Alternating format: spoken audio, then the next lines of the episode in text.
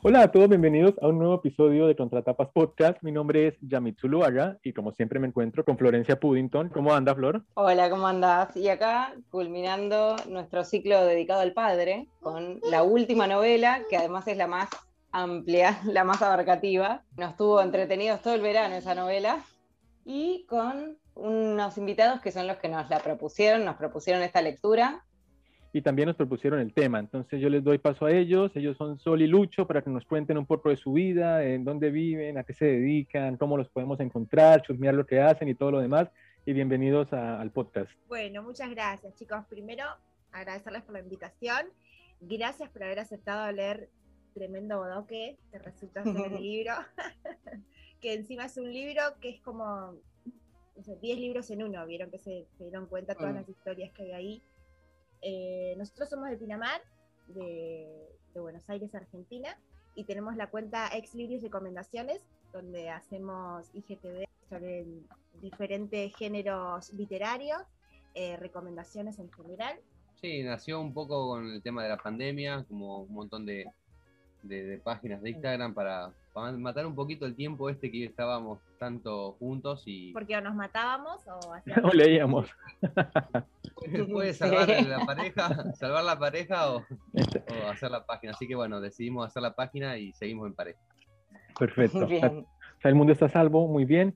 Y bueno, cuéntanos un poco por qué, por qué eligieron la, la, propuesta de hablar de los padres en la literatura. Ya hemos venido este, leyendo dos novelas, leímos uno de Chimamanda, La Flor Púrpura, y Mi Libro Enterrado, de, de Mauro. Y este libro como que rompió un poco esa idea por, como porque se puede abordar desde muchas formas, ¿no? Desde la ausencia del padre, desde los padres raros, desde las madres padres. Un poco ustedes cómo vieron y cómo, cómo abordaron el código del tema propuesto para esta novela. Cuando nos mandaron la lista, nos sentamos y bueno, también tenemos que ver alguna novela que hayamos visto los dos, que hayamos leído los dos, que nos haya gustado. Con el tema de igual de John Irving, siempre ya lo, habíamos charlado, que, que bueno, Lucho leyó mucho más eh, al autor y él siempre me venía diciendo, acá en Irving siempre hay un padre ausente, ¿no? O uno de los familiares ausentes. Entonces, bueno, nos pusimos a hablar los dos sobre el mundo segundar, así que sí, ahí le empezamos a encontrar todo esto, justo como vos, Yanit, te nombrabas, ¿no? El tema de la madre resultando ser padre, ¿no? Siendo ese rol, el padre ausente, la, en realidad es como la la privatización de tener el padre, ¿no? Porque ya lo vamos a hablar, pero resulta que a nuestro protagonista no le queda de otra, pobre, ¿no? Se, vio así en el mundo. y además el miedo de Gar después a la hora de ser padre. Incluso que tampoco tiene la posibilidad de buscar al padre, ¿no? Si, hubiese sido un padre ausente que no existe porque se fue, está todavía esa posibilidad, como pasa en otras novelas. Acá no hay posibilidad porque el padre muere y la madre nunca sabe quién es tampoco. No es spoiler, ¿eh? pasa en, la, en el primer capítulo. Sí, bueno, y, la novela que leímos fue El mundo según Garp, eh, de John Irving, un autor norteamericano. La novela fue publicada en 1978. Se hizo posteriormente una película que la hizo Robin Williams. Pero bueno, eso es otro tema. Y empecemos diciendo que la novela es de largo aliento, ya lo habíamos dicho, y que se estructura cronológicamente, nos cuenta la vida de Gab desde el día que nace o incluso antes, desde que es concebido hasta, hasta, su muerte y un poco después. Pero arranca con el personaje de Jenny Phil, que es una mujer completamente poco ortodoxa, es una mujer como muy rara, ¿no? Como, como que no se ajusta a, ninguna, a ningún tipo de estereotipo, ni modelo, siendo una sociedad en ese momento bastante difícil, ¿no? Porque ella incluso es discriminada, bueno, la miran rarita, ¿no? Como, como que es una persona que a mí más me gustó por la fuerza con la que empieza y con la que siempre va a lo largo del relato. Ella, ella nunca se etiquetó y después como que la vida la ha llevado hasta este, este gran ícono de la, del feminismo. Sí, sobre todo pensando que la novela es de los 70 o fines de los 70 y que esa figura, como decías vos, Yamil, causa más impresión que si ponemos esta novela hoy pleno 2021, decir, ah, bueno, es una novela de una mujer que se, se libera, ¿no? Pero estamos hablando de los 70, una mujer que cría al hijo solo, que no quiere que exista esta figura del padre, ¿no? Porque quiere separarse de, este, de esta sociedad patriarcal. Sí, además ya, ya, plantea como desde el comienzo un contraste entre los personajes femeninos y masculinos, me parece, porque siempre los personajes femeninos destacan más por la acción y por, por como valentía, y son personajes fuertes, bueno, obvio Jenny, pero también la hija de, o sea, Jenny 2, Helen, la esposa de la que va a ser la esposa de Garp, también tiene como ese tinte como más eh, que no se deja arrastrar así como por las emociones, bueno, en la mayoría de casos. Y después esta chica Helen también, ¿no? Eh, como que parecen personajes mucho más fuertes que Garp padre, que ni lo conocemos, Garp hijo, Duncan también, ¿no? Me parece que ya ahí está planteado un contraste entre femenino y masculino, el mundo femenino y el mundo masculino. es como el, el, mundo masculino es más a partir de la racionalidad, de lo pensante, ¿no? Y como decías vos, Flor, eh, el mundo femenino es la acción, ¿no? El ir al frente, en romper con lo que está preestablecido.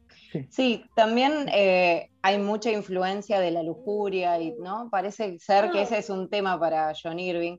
Antes de empezar a hablar de la novela, leer un pedacito, nosotros solemos hacer eso y está bueno como para la gente que no conoció, no conoce el autor y no conoce el libro, nada, tener una primera entrada en, ese, en esa novela. Si lo tienen a mano, leemos un pedacito del primer capítulo como para Tengo un empezar. Casi que me lo sé de memoria, pero para no equivocarme lo vamos a leer. Que en realidad es el comienzo del libro de Jenny. Bueno, acá les comentamos eh, nuestra frase en común favorita, que es del libro de Jenny Fields, ¿no? Que dice... En este mundo de cochina mentalidad, pensó, ¿eres la esposa de alguien o la puta de alguien? o vas también a convertirte en una de las dos cosas. Si no encajas en ninguna de las dos categorías, todo el mundo tratará de hacerte creer que algo te pasa. Sí, es, un tono. Y también lo que tú decías, hay un libro dentro de un libro, también nos dan fragmentos de libros escritos por Garp, eh, terribles algunos, que son como para no dormir. me pasó una vez, eh, yo tengo, me queda muy grabado todo lo que leo pueden pasar años y me queda grabado. Entonces el otro día le decía, ay, ¿cómo se llamaba el libro este que, que era de una chica que la, la, la, secuestran y la llevan por una camioneta, bla, bla, bla? Y me venía como fragmentos a la cabeza y digo, ah, no, es el, uno de los libros de Garp dentro de... No. Sí, sí, a uno le pasa. Tenía un de cosas en la cabeza, pero estaba muy bueno ese, ¿vieron? Sí, tiene como multinivel muy impresionante y también pasa con los temas, porque Jenny Field que era con la que empezábamos con la madre, como accidentalmente se vuelve una figura feminista. Y también es como un, personaje que para a mí me resultó muy controversial por toda esta militancia como en contra de la, de la lujuria, ¿no? Como si estuviéramos, eh, como, como si ella estableciera que la falta de deseo, por lo menos sexualmente, haría del mundo un lugar mejor. Y ella incluso ni siquiera lo practica, ¿no? Que luego es como un problema que sus relaciones amorosas no existen, el, hijo se las reclama, ¿no? Es como una mujer realmente excepcional en, en, aspectos que no son tan comunes. Sí, me parece también hay una, una, cuestión, no sé si llamarla religiosa, ¿no? Pero esto del sexo como solamente como procreación, ¿no? De, y, negar eh, el, sexo como placer, ¿no? Como una actividad sexual activa y, placentera, ¿no? Entonces, y traspasa esto a Garp con todo lo contrario, ¿no? Porque él, él con Helen son dos lujuriosos que se siguen amando, ¿no? Genera un poquito de bronca lo que hacen, pero se siguen amando, pero la lujuria no la pueden controlar. A mí me pasó con, con Garp, que lo amé y lo odié con la misma intensidad. Yo lo leía y él me veía y yo renegaba, yo no, no puede ser. Ay, sí. Todo el amor sí, a mí me... pareja, ¿no? Y lo que hacen me, hacía renegar mucho. Sí, e, Pero es una necesidad, algo que como vos decís, ¿no? Esa, esa lujuria que no la, no la podían controlar. Y siempre ponía, ¿no? Hasta dónde se llega, cuál es el límite del engaño, cuál es el límite de estar con otra persona y seguir amando a la, a la, pareja. Sí, es como que el exceso sexual igual siempre tiene una carga valorativa negativa para mí, porque incluso, bueno, para Jenny, abiertamente. Garp no lo ve así, pero todas las, las actividades sexuales extramatrimoniales, digamos, o sea, todo, todo ese exceso de lujurioso o bueno, todo ese exceso sexual eh, siempre termina en situaciones dramáticas, ¿no? La pérdida del ojo de Duncan, la pérdida del brazo, la situación de la violación, bueno, spoiler alert, ¿no? Pero es que, bueno, si no se puede... ¿Viste el eh, ¿no? Cuando están, no vamos a dar eh, spoiler, pero cuando están eligiendo el nombre para el último hijo, que ahí te mandan lo que pasó, es tremendo. Sí, esa parte me encantó, me pareció re bien lograda además, la verdad, porque, por un momento... más o menos como sospechando, ¿no? Decís, bueno... Che, no están nombrando al otro. ¿qué pasa? Sabés que algo pasó, eh, pero no te imaginas que eso, ¿no? Es un golpazo que la verdad está muy bien logrado. Perdón, pero para cerrar esto, me preguntaba si ahí también no hay un mensaje de John Irving concreto hacia, hacia el afuera, hacia, hacia afuera de la literatura con respecto a, esta cuestión de la sexualidad, como si no es una creencia propia del autor, más que de Jenny Fields, eh, y que se traslada, que se traspasa, digamos, a, las acciones de todos los personajes, digamos, porque realmente nadie la pasa bien no siendo puritano, digamos. Claro. Tampoco mal. no, pero tomando un poquito lo que decís, Flor, sí, Irving toma siempre temas controversiales de la sociedad para darle otra vuelta a tuerca, así, mira, pasa esto, la sociedad piensa esto, pero también está esto, ¿no? Pienso en otra novela de él que es Príncipe de Maine, Reyes de Nueva Inglaterra, que está la, película la, casa, la regla de la casa de Sidra, que hace Toby Maguire y Charlie ah. Theron, que trabaja el tema del aborto. ¿No? Ah, es decir, hay un, médico que hace abortos y está el protagonista Homer Wells que se niega, ¿no? Entonces eh, está el tema de la orfandad, qué, qué pasa con esa mujer que quiere abortar y, lo, está traspasando, ¿no? Le está tratando en tiempos que eso todavía no se discute ni siquiera en Estados Unidos. Sí, sí, sí, sí. Aparte pone, pero pone acá como la valentía, o sea, la sexualidad muy a mí lo que me da la impresión es que como cuenta la historia muy cronológicamente, tenemos una niñez, o sea, uno cambia hasta, hasta ambiente, ¿no? El tono, la forma de narrar, uno cuando él está niño, es toda esta diversión en el campus, y se monta y es travieso, en la adolescencia se van a Viena a ser escritores, que también ahí Flor me decía, pero ¿cómo tiene dinero para irse a Viena un año? Bueno, también hay como unas cuestiones que pueden pasar, Flor, pueden pasar. Pero eh, Viste que fue gran parte de su vida mantenido ah, Sí, y, y, en Viena también empiezan a tocar como, por ejemplo, la prostitución, ¿no? Esta prostituta que aparece en el relato, que Jenny, o sea, siente curiosidad por, para saber, o sea, es como, la prostitución es más conocida, ¿no? Que es un, es un tema, y ella, ella como que está presionando todo el tiempo para descubrir razones por las cuales la lujuria es, es es una, es, una denotación negativa, como decía Flor, que no le pasa a los demás personajes. Y no sé cómo se vuelve feminista, porque también ahí hay una contradicción, ¿no? Hablar de géneros y sentirse como una persona sexualmente muy apagada, ¿no? Es que trata esos, como esos, giros de tuerca porque se lo reclaman. Darle le dice, pero tú cómo me vas a dar consejos de amor si tú nunca jamás amaste a nadie. Eso, eso es muy curioso como empieza a mirar desde otros ángulos, ¿no?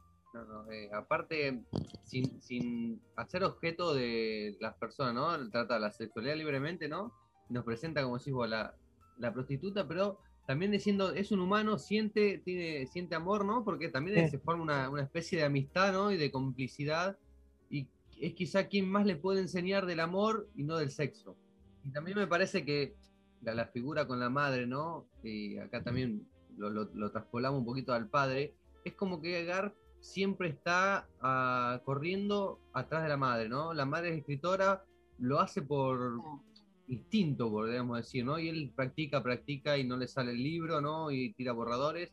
La madre es una referente del feminismo sin quererlo, como decíamos, con un montón de contradicciones, y él, viste, queda siempre ahí a la saga, como tratando de imitar o, estar a la altura de. nunca estar conforme con lo que él puede escribir, vieron que él siempre deja todo a la mitad. Su mejor escrito fue el, cuento creo este del hotel con, el, el primero.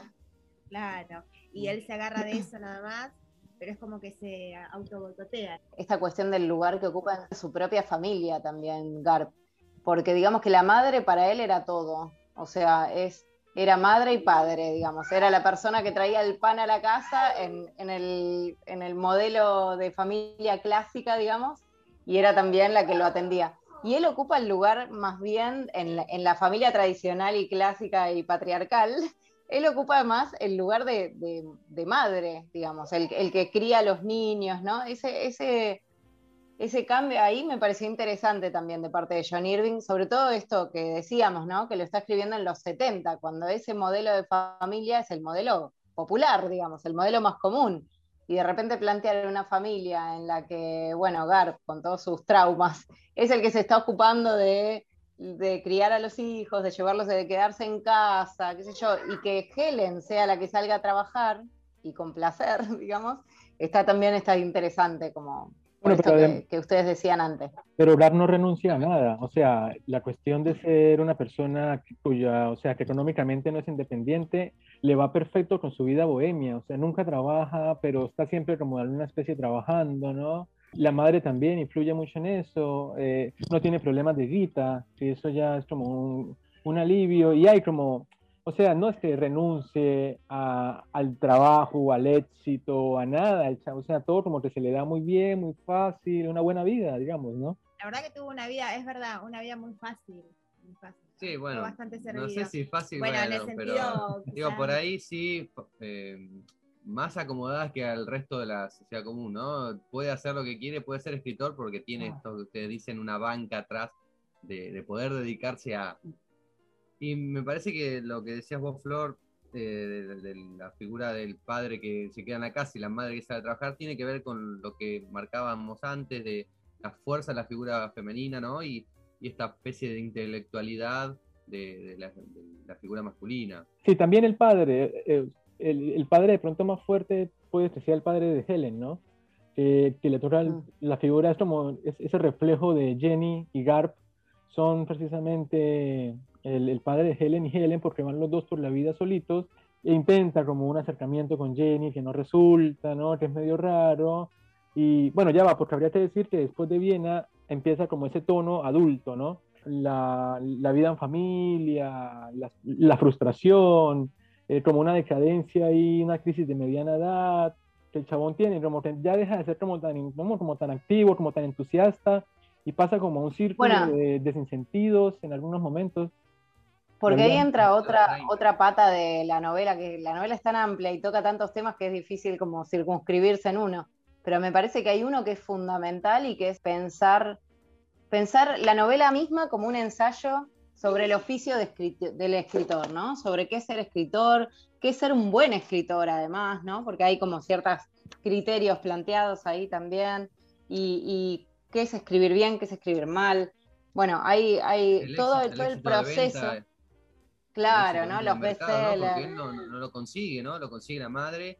Si, no siendo escritora, entonces también, ¿no? Es, es una buena escritora y, no sé, vende, sí, vende muchísimo, ¿no? Y él está con esto. yo quiero vender o quiero ser un buen escritor. Claro, también está y tiene esa crisis que dicen ustedes al retorno, la, la, crisis de los 30, ¿no? Podemos decir. Y, y también se, se, tiene que volver a descubrir, a volver a encontrar y encontrar su, su tono, podría decir. Eh, Helen, eh, Jenny encuentra su tono porque ya tiene la historia, que es su propia historia. Garp, por ahí le falta la historia de su vida, ¿no? El mundo según Garp, ahí entramos en una contradicción. Digo, ¿cuál es la novela de la vida de Garp? Pasa que ya quizás al estar incompleto, al presentar un personaje que nunca pudo conocer como esa parte de su historia, ¿no? su otra mitad, quién es el padre, quizás también se puede ver desde ahí. Si a ustedes les parece que hay como un efecto por no conocer al padre, o sea, que en algún momento entra como en esta necesidad de reconstruir esa figura. La búsqueda, ¿no? Lo, que Jenny tiene es eh, el combo completo. Tiene unos padres que la han criado, que a ella no le gusta, tiene sus propias decisiones, está completo para escribir su historia y el porvenir. Gar le falta la prehistoria, ¿no? No tiene la figura del padre que es muy importante si nos vamos ya a Kafka, ¿no? Es que la carta al padre o matar al padre está ahí también en Gar. Acá por ahí Irving lo que hace está bien, al revés, no matar al padre, sino buscar al padre, buscar qué tengo de mi padre. Y la forma de buscar lo que tengo de mi padre es lo que no tiene mi madre. Lo tiene que hacer por una ausencia, ¿no? Por una falta. Sí, sí, hay un hecho, hay una cuestión funda va, eh, curiosa, también contradictoria dentro de la novela, que es como la insistencia en que la experiencia de vida, si no se transforma, si no se, o sea, hay pequeños elementos en la ficción que podrían referir a la vida, pero que en sí no tiene que ser la literatura eh, biografía, ¿no? De ese autor. Sin embargo, la madre es exitosísima contando su vida y además, eh, por fuera de la novela, tenemos la particularidad de que la historia de John Irving es muy similar a lo que le pasó a Garp, ¿no? Con esto de que no conoce a su padre. Exactamente, sí, él lo, adoptan, eh, nace como el nombre de John Wallace Blunt, eh, lo adopta un profesor de, la Universidad de Exeter y ahí, se cambia el nombre y no conoce al padre Entonces, como vos decís, Flor, está toda esta historia de buscarlo. Hay varios libros eh, que tratan esta, esta, búsqueda hasta que te encuentres uno de, de, los últimos que escribe él, que es la búsqueda del padre y el reencuentro con esta persona que siempre fue ausente. Sí, y está esto que decían también de, de la ficcionalización de la realidad, ¿no? En la, novela misma, la forma de hacer literatura es ficcionalizar mi vida ¿no? biográfica de última y también está un poco en Irving de ficcionalizar sus vivencias, ¿no? Sí, pero al final también hay una figura de padre, ¿no? Que encuentra en, en Roberta Muldon, que eso como que se, es muy explícito el asunto de que es como esa fuerza que, en la que él un poco se apoya hasta, el resto, hasta el resto de su vida, ¿no? Que no es el final de la novela. Sí, como es el ser andrógino, ¿no? Roberta es un transexual, ¿no? Entonces también eh, este pensamiento que está en la sociedad, no, es un hombre, es una mujer, ¿no? Entonces, que, concentre en Roberta Muldo, la figura del padre y la madre juntos, es, también es fuerte. Sí, sí, tal cual. Y luego también tenemos este, este sobrevuelo a la idea del feminismo, ¿no? del feminismo radical, de la forma de hacer feminismo, que en ese momento era, bueno, un debate igual de encendido que ahora, ¿Cómo perciben eso? Porque hace como una, yo siento una crítica muy fuerte con estas chicas que se, ¿no? que se cortan la lengua porque hay un personaje que es violado. Claro, eso es lo mismo que pasa un poquito todo, ¿no? Que la, la, propia chica que, bueno, perdón, se cortan, ¿no? Un grupo de chicas se corta la lengua para hacer este, una protesta, una, una protesta por una, una, una, de las chicas que le, que le, habían cortado la lengua de verdad. Incluso esta es como que dice, ¿por qué lo hacen? O sea, no hay necesidad, ¿no? Sí, ese es el asunto, ¿no? Esa necesidad de pertenecer a ideas como más globales, porque siempre hay como ese feminismo que lidera Jenny, pero que Gar siempre pone en duda por un montón de situaciones. Y también explican eso, o sea, las formas o sea, o las visiones extremistas, como tú decías. Y bueno, eso a mí me marcó mucho porque me parece que es una lectura súper profunda, te repercute un montón en la lectura de la novela en muchos sentidos. O sea, siempre, ya, ya de entrada, que no haya un hombre muy estereotipado en la figura de hombre, ya implica, ¿no? Que, que el rol masculino se, se dibuja y el mundo parece ser un poco hasta mejor. Sí, sobre todo se desdibuja porque no cumple las funciones de que esa sociedad pretende para el hombre eh, Garb no es, como decía Flor y como decía vos, no es la figura del proveedor, ¿no? Que es la figura del, padre en la familia de los 70, es el proveedor, el que lleva la, comida a la casa y la madre es la que los cuida y los ama, ¿no? Acá es como que es el que los lleva a la escuela él, el que está con ellos, el que los cría y el que se queda en la casa. Sí, y en cuanto al feminismo, sí, hay una mirada, como decís vos, de, de este fanatismo, decir, ¿qué es necesario para ser feminista o qué es necesario para hacer X cosa? Eh, cuáles son los, los, extremos, si yo me identifico con este grupo, ¿no? Aparte el odio como, como forma, ¿no? Hay un punto en que cuando, cuando asesinan a Jenny, él como hijo no puede ir a un homenaje que le hacen porque son puras mujeres y básicamente se demuestra que si va lo pueden terminar hasta matando, ¿no? Es como, ¿dónde deja dónde termina la buena idea y empieza como la violencia. Es, algo, es algo también que está pasando ahora, ¿no? muy delegado el que se tiene que cruzar para que termine siendo un desastre. En el momento en el que Ellen quiere, Ellen, la chica que había sido inicialmente violada y que le habían cortado la lengua y que no se sentía para nada identificada con las mujeres que supuestamente en su honor se habían también cortado la lengua, quiere hacer como un ensayo en el que se, desentiende de estas mujeres, ahí también hay una, cuestión de, ¿era necesario? ¿no? Como que está también planteado. ¿No, ¿No genera más odio por una situación que en realidad por ahí se iba a disolver sola? Como que esas seguidoras eventualmente iban a terminar desapareciendo, digamos. Entonces me parece que es la contracara de, lo que decíamos antes, ¿no?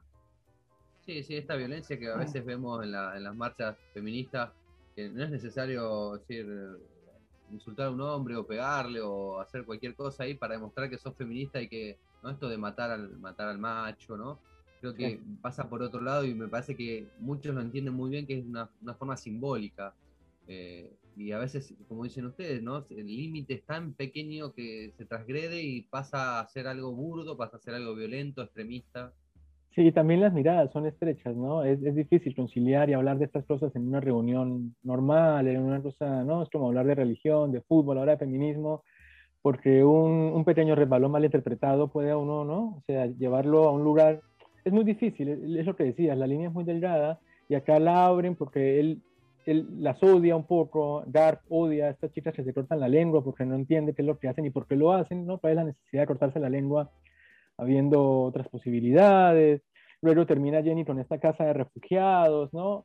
Que también la critican porque parece que es un, como un nido de neoyorquinas, de bohemias, es como que nos presenta que no importa el camino que se tome, siempre va a haber un detractor, siempre hay otra mirada que va en contra, ¿no? Que, o sea, como que no termina nunca esa idea de la rebelión.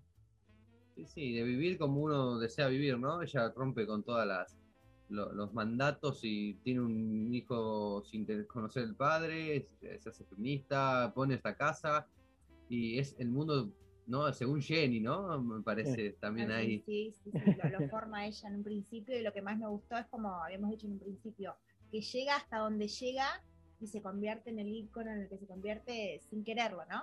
Sí. sí solo siendo ella. Sí, aparte, aparte el título es brillante, sexualmente sospechosa es una, una tremenda frase, ¿no? Sí, yo creo que lo que, lo que privilegia a Jenny es el sentido común, que es lo que tendríamos que hacer todos, y que muchas veces el sentido común eh, se pone en duda cuando entra en juego la sociedad, ¿no? Y cuando entra en juego el miedo a ser juzgado, y, bueno, y ahí es como que se pierde un poco el eje, ¿no? Y ella es como muy fiel a sus instintos y, los respeta hasta el final. no así, creo, Garp, ¿no? Con los padres, viste que ella, claro, en ningún momento se planta, sí. Donde vio, claro, donde vio que podía irse, ni lo dudó. Claro, ¿no? Hace lo que desea, ¿no? El deseo es más, es más potente que la orden o el mandato. Sí, correcto. Mm.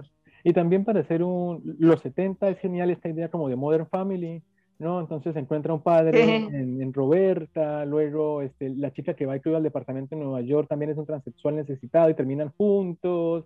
No, es como que van pasando gente de aquí para allá, al hijo le cortan un brazo, el ojo, o sea, esos chicos, eso es como una cuestión telenovelesca en cuanto a las cosas que pasan son, son como a veces difíciles de procesar, ¿no? Porque ya hay tanta información andando que, que un, un, ojo menos es perjudicial emocionalmente para el lector. Y así va hasta el final. Bueno, yo para, para cerrar, me, parece curioso ahora que lo estamos charlando que en realidad la novela plantea como, una, como un ambiente muy, muy abierto, muy, muy moderno en, relación a, las relaciones humanas, a los tipos de, y formas de vínculos, a la sexualidad y demás, salvo en la cuestión de la lujuria, ¿no? que parece, pareciera ser como un gran pecado, ¿no? o un problema que acarrea todos los, todos los, el resto de los problemas. ¿no? Pero bueno, aún así me parece una novela súper completa, muy, muy amplia, muy variada, ¿no? Muy interesante también para abordar desde distintos lugares. Siempre hablamos del mundo según Garp y decimos, ¿de, qué trata? Y trata de todo, ¿no? Y me parece que ese es el gran acierto, generalizando un poco la obra de, Irving. las situaciones inverosímiles, raras, están en su literatura porque realmente en la vida nosotros vivimos situaciones inverosímiles y raras. ¿Y por qué no la vamos a poner, no? Siempre estuvo esta idea del, realismo decimonónico del siglo XIX, ¿no? que hay que contar la realidad tal cual es y no poner nada raro para que no piensen que esto es mentira. ¿no? Y lo que hace Irving a veces poner situaciones raras porque en la vida existen y las lleva al extremo para presentar situaciones sociales que son muy discutibles y en momentos que son controversiales. Y me parece que el, mundo según Garp eh, hace un poquito esto, no lo que charlamos, ver el feminismo, ver las figuras del padre, ver las, las familias disfuncionales, qué pasa con, con, este grupo de transexuales, si es aceptado en la sociedad o no. Eh, entonces me parece que, que, lo podríamos poner en el mundo según Irving, ¿no? la novela como para, para, para darle un, contexto como que, quiere buscar, ¿no? como una novela total. Sí, nosotros eh, durante el, el, año pasado, durante el año prácticamente, teníamos una columna breve en una radio Campinamar, eh, donde llevábamos recomendaciones, ¿no? Entonces un día digo, bueno, voy a llevar a, a Irving. Y estando ahí en la radio les digo, la verdad lo traje, pero no sé por dónde arrancar, porque son, como les dije, ¿no? Son tantas historias en una, abarca tantos temas diferentes, en definitiva quedamos eh, refiriéndonos al libro como, bueno, es la historia sobre la vida, ¿no? Sobre la vida de, de un personaje que ni siquiera es un Gar, pero la verdad que nos, muestran montones de, personajes diferentes y es como que, llegan casi al fondo de cada uno. ¿Quién es el protagonista del mundo según Gar? Porque en realidad la protagonista de todo esto resultaría ser Jenny, ¿no? Porque da el pie y arma toda la vida después de Gar y todo lo que sucede eh, alrededor de, Gar, ¿no? Como, como decíamos hoy. Este, ella es como que le deja aplanado el terreno para que él después se desenvuelva, pero todo termina girando alrededor de Jenny. Sí, a mí me gustaría también hacer notar la... Es como una novela, como tú decías, Lucho, como que aspira a ser absoluta, ¿no? Este, que me recuerdan el tono omnisciente, nunca se involucra emocionalmente el narrador, es como que siempre estamos sobrevolando las historias, ¿no? Y nos cuentan sin contarnos tanto, que un poco me recuerda a Los Miserables, ¿no? En esta forma de narrar despacio, buscándole esas formas, esas vueltas, esas metáforas que son deliciosas y que es un libro que perfectamente uno puede leerlo a poco y durarse un año, ¿no? O sea, quiero destacar sobre todo la, magistralidad de, la pluma y la forma, porque uno, nunca se aburre, uno nunca, este, uno nunca se, se, queda como aplomado, ¿no? Hay cosas terribles, de repente pasa algo de amor, luego matan a alguien, ¿no? Es como una cuestión, todo un universo. Y eso es, es, es genial encontrarla en proyectos de largo alcance, porque hoy es más usual la novela corta, ¿no? La, la, brevedad. Sí, pasa que no, no es una novela plana, entonces tiene tantos como giros, ¿no? Tantos altibajos que te mantiene. Yo llegaba un momento que lo leía que digo, no, no lo puedo terminar, no, no me lo dejes acá. y, y, me leía, no sé, dos capítulos más y otra cosa, y digo, no, me, tiene todo el día. Y otra cosa que pasa, que llegás a un momento y decís, ¿cómo llegué acá? Como la propia vida, ¿no? ¿Cómo, cuáles, ¿Cuáles fueron las situaciones de la por qué llegué a este momento? ¿no? Y, y tener, ah, porque pasó esto, esto, ¿no? Casi como la vida misma, ¿no? El libro, como esa idea, llegué acá casi como por azar de la vida, ¿no? Por pequeñas decisiones que va tomando. Eh, y me parece que eso también es, interesante lo que hace el libro. Llegás a un momento de decir, arranqué leyendo sobre Jenny y estoy terminando en un hotel en, Viena. Sí, tal cual. Y bueno, este, esto ya va siendo los últimos comentarios. Chicos, muchísimas gracias. Si quieren pueden comentarnos cómo los encontramos, en dónde, Instagram, Facebook, página web, dirección de la casa, cómo quieren que la gente los ubique. No se nos aparezcan en el caso, por favor. Pinamar, mira qué En realidad porque no estamos. Están invitados cuando quieran, obviamente. Nosotros estamos únicamente en Instagram como exlibris.recomendaciones. Eh, ahora estamos un poquito más tranquilos por ser verano acá, eh, así que estamos ahí en stand-by.